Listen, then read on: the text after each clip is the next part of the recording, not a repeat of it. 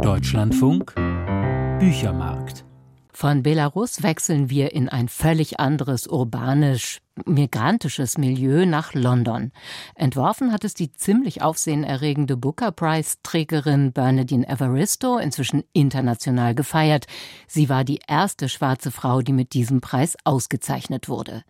Evaristos neuer Roman mit dem vielsagenden Titel Mr. Loverman liefert einen diversitätsgestellten und Screwball-mäßigen Blick auf Ehe und Familie.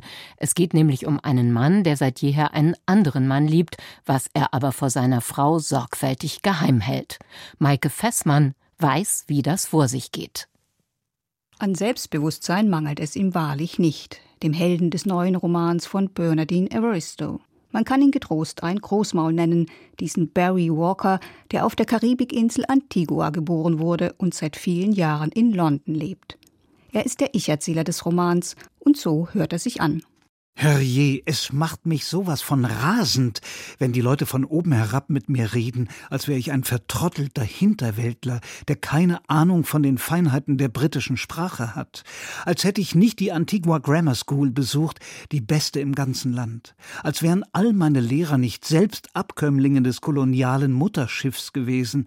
Als spräche ich kleines, eingewandertes Engländerlein nicht genauso lupenreines Queen's English wie all die vielen großen Engländer auf der großen Insel hier. Mit seiner ebenfalls aus St. John's stammenden Frau Carmel lebt er in einem Einfamilienhaus in Stoke Newington im Nordwesten von Hackney. Zwei längst erwachsene Töchter haben die beiden, Donna, Sozialarbeiterin, und Maxine, Stylistin, dazu einen 17-jährigen Enkel. Und dann gibt es da noch Onkel Morris. So nennen sie Barrys besten Freund. Der aber ist schon lange mehr als nur ein Freund. Er ist seit vielen Jahrzehnten Barrys Liebhaber. Und jetzt endlich, nach all den Jahren, will Barry sich zu Morris bekennen. Ein spätes Coming-out also, ein sehr spätes, denn die beiden sind 74. Das bevorstehende Coming-out mit all den Rückziehern, die Barry zu Morris Ärger und Schmerz immer wieder macht, ist die dramaturgische Klammer des Romans, dessen Gegenwartsebene 2010 spielt. Er bedient sich der Stilelemente einer Screwball-Comedy, also viele Dialoge, schnelle Rhythmen, hemmungslose Humor und exzentrische Figurenzeichnung.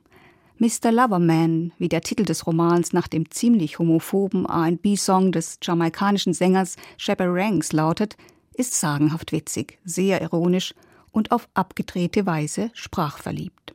Was ist schon dabei, wenn wir, meine Leute und ich, das britische Idiom verhackstücken, wie es uns grad passt, paar Silben fallen lassen wie die Unterhosen, der korrekten Syntax in die Suppe pinkeln und unsere Redewendungen willkürlich durcheinanderwürfeln? Ist das etwa nicht unser postmodernes, postkoloniales Privileg? Carmel war 16, als sie dem 24-jährigen Barry in St. John's das Jawort gab. Für ihn war es von Anfang an eher Tarnung als Liebe. Bald nach der Hochzeit zogen sie nach London, wo Morris schon lebte. Auch Carmels Innenwelt bekommt eine eigene Tonspur. Eine intime Selbstansprache, die einen anderen, brüchigeren Sound hat als Barrys Großspurigkeit. Auf der Antigua Girls High warst du Klassenbeste in Latein und Französisch, Zweitbeste in Englisch und Geschichte, Viertbeste in Altertumskunde und Fünftbeste in Altgriechisch, bis du Barry kennengelernt und festgestellt hast, er ist klug genug für euch beide. Weiß ja jeder, dass man nicht zu schlau sein darf, sonst kriegt man keinen Mann ab. Wenn Carmel nachts auf Barry wartet, bis er wie ein besoffenes Stinktier zu ihr ins Bett kriecht, stellt sie sich vor, dass er sie mit anderen Frauen betrügt. Ein Trupp Freundinnen aus Antigua unterstützt sie in allen Lebenslagen, etwa während der langanhaltenden Depressionen nach den Geburten ihrer Töchter. Sie studierte Betriebswirtschaft und arbeitete als Bereichsleiterin im Wohnungsamt von Hackney. Nach einer längeren Affäre in den 1980er Jahren sank sie umso tiefer ins Unglück auf dem blutigen Schlachtfeld unserer Feindseligkeit, wie Barry ihre Ehe einmal nennt. Mr. Loverman ist zweifelsohne eine Liebesgeschichte, eine wild romantische sogar, denn Barry und Morris lieben sich wie am ersten Tag. Sie kennen einander wie ihre Westentaschen und wissen jederzeit, was es bedeutet, wenn einer von beiden schmollt und wie der andere sich verhalten muss, um alles wieder gut zu machen. Doch Barry weiß, dass er sich mit ein paar Späßchen demonstrativer Sensibilität und heißem Sex nicht länger aus der Affäre ziehen kann.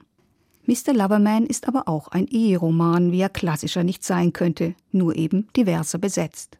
Barry, Maschinenschlosser bei Ford und intellektueller Autodidakt, hat sich, auf Gentrifizierung spekulierend, ein kleines Immobilienimperium aufgebaut.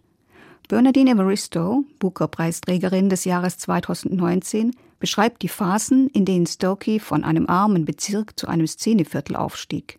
Von den Hippies über die Rastas bis zu den Punks und schließlich den Immobilienspekulanten. Barrys Angst vor der Scheidung hat weniger mit seiner Frau zu tun als mit dem Haus, das sie bewohnen. Vor 50 Jahren hat's mich hierher nach Stokey verschlagen und jetzt bin ich hier verwurzelt. Das ist mein Zuhause. Und Mr. Loverman ist auch ein Familienroman. Herrlich die Szenen, wenn die Töchter ihrem Vater die Leviten lesen oder Donna ihren pubertären Sohn beim Großvater parkt. Nicht zuletzt ist Mr. Loverman ein Roman übers Alter. Wir sind jetzt alle die Oldies. Mit meinem besten Trippy-Kumpel Peaceman, geborener Rupert, sitze ich im Sommer oft vorm Pub. Wir verbringen Zeit zusammen, jammern über die heutige Jugend, also alle unter 65, und am Ende reden wir fast immer darüber, wer zuletzt gestorben ist. Vor allem aber ist Mr. Loverman ein witziger, lässig nörgelnder und groovender Generationenroman, dessen hybride Sprache Tanja Handels in ein plastisches Deutsch gebracht hat. Zwischen Hanif Qureshi und Sadie Smith ist noch genügend Platz für Bernadine Evaristo. Meint Maike Fessmann über Bernadine Evaristo, Mr. Loverman, aus dem Englischen von Tanja Handels Tropenverlag, 334 Seiten für 25 Euro.